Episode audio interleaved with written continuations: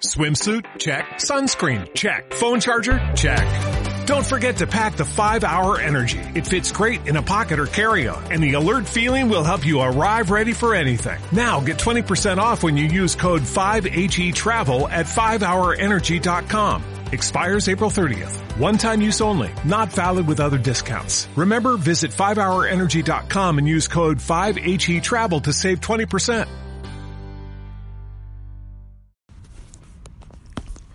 Érase una vez un niño llamado Pablo.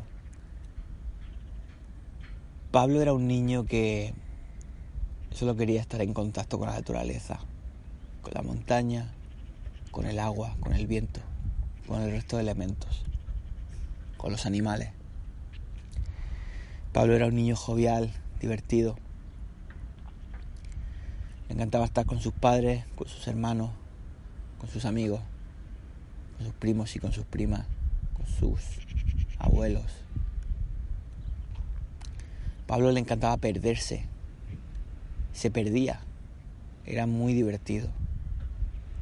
Sus padres siempre, siempre se enfadaban porque decían, hay que ver este niño, ¿a quién le ha salido tan aventurero?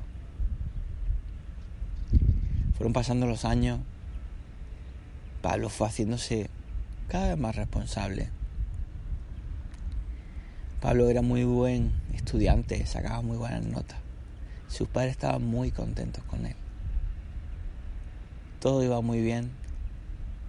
Incluso llegó a la universidad.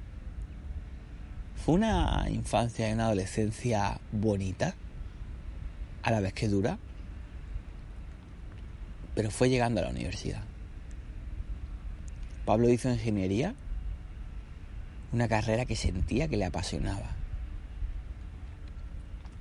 Una vez que estaba ahí conocí muy buenos amigos y todo le fue bien, aparentemente. Sin embargo, una serie de sucesos traumáticos en su vida hicieron que empezara a preguntarse por qué estaba estudiando, hacia dónde quería ir, qué era el sentido de la vida, por qué hacía lo que hacía. Pablo se hacía muchas preguntas trascendentales a raíz de un gran dolor un dolor que le rompía el corazón. No entendía cómo había podido llegar hasta ahí, hasta ese dolor. ¿Qué había pasado? Era un niño bueno, que había tenido una buena infancia.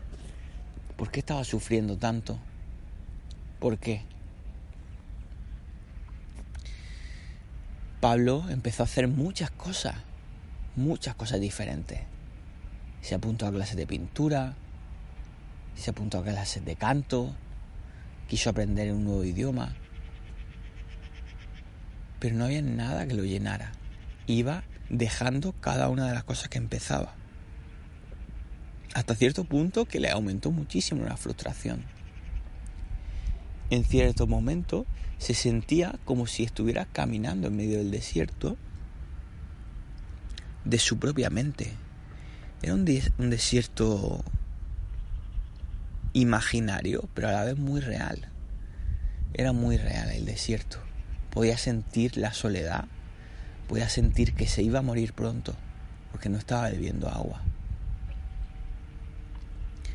Fueron momentos duros para Pablo, fueron momentos de un dolor inmenso, incluso cayó en una depresión muy importante. Pablo no entendía cómo había podido estar tan triste, no entendía por qué. ¿Qué he hecho yo para llegar hasta aquí? se preguntaba. Si todo me había ido bien aparentemente, ¿cómo he llegado a este desierto? En ese momento se cruzó con un poema, un poema de un santo de la iglesia, San Juan de la Cruz. La verdad que Pablo no creía en ningún tipo de Dios, ni deidad, ni poder superior, ni tampoco creían ni muchísimo menos en la iglesia, pero sí creía en las personas. Y pensaba que aunque no estuviera de acuerdo con la institución o que no estuviera de acuerdo con una parte del discurso de la persona, eso no le quitaba el valor al resto del discurso, ni tampoco el valor al resto de cosas buenas que hiciera la institución o el equipo donde estuviera esa persona. Por lo tanto, leyó aquel poema la noche oscura del alma, en el que San Juan de la Cruz hace referencia a los momentos de oscuridad, después de haber alcanzado la iluminación, después de haber despertado su conciencia, hace referencia a un periodo muy oscuro, muy introspectivo, incluso depresivo. Pablo se sintió bastante identificado con este hecho, por lo que fue como una especie de pequeño alivio. Vaya, no estoy solo, hay más gente como yo. Hay más gente que está triste. Pablo estaba como contrariado porque decía, no entiendo cómo el resto de mis amigos en mis redes sociales y, el resto de personas que veo siempre tienen esa cara triste. No lo puedo entender. Pero en el fondo sé que ellos sufren igual que yo, que yo no soy diferente porque si veo mis fotos, si veo lo que yo comparto con mis amigos en las redes sociales, también parece un mundo ideal. Pero yo sé, Pablo sabe que no es así. El mundo es un lugar maravilloso en el que hay que ser muy real, decía Pablo. Debo aprender a ser más auténtico. Debo aprender a conectar más conmigo mismo. Saber qué quiero, por qué estoy aquí, quién soy, cuál es el propósito de mi vida. Por, ¿Por qué he venido aquí? ¿Por qué fui yo el que nació y no fue eh, los otros millones, las otras millones de posibilidades? ¿Por qué yo? ¿Qué puedo hacer yo que no pueden hacer los demás? Pablo entró en un momento de despertar. El, el despertador de su conciencia empezó a sonar y la conciencia se empezó a despertar. Pablo se dio cuenta de que quizás no era tanto lo que tenía que hacer, sino lo que tenía que no hacer, sino que lo que tenía que desaprender. Mientras iba en una excursión por el campo, con su pareja. Iban en una zona del norte de España muy bonita. Caminaban en medio de la montaña, todo estaba tranquilo, el sonido de los árboles acariciaba casi sus oídos con su sonido angelical hasta cierto punto. Se metieron en una zona un poco escarpada, y de repente vio como de una pequeña grieta que había en el suelo, casi de manera imperceptible empezaba a manar agua. Nacía el agua de ahí. Pablo se acercó un poco y decía, ¿qué es esto? Es muy pequeño porque más abajo había un gran río brotando más abajo en la montaña, que bajaba con rapidez. ¿Será este el nacimiento del río? pensó Pablo le preguntó a su pareja, se miraron mutuamente y se agacharon hasta el nivel del suelo y vieron como una mínima cantidad de agua brotaba de la tierra, brotaba de la Pachamama.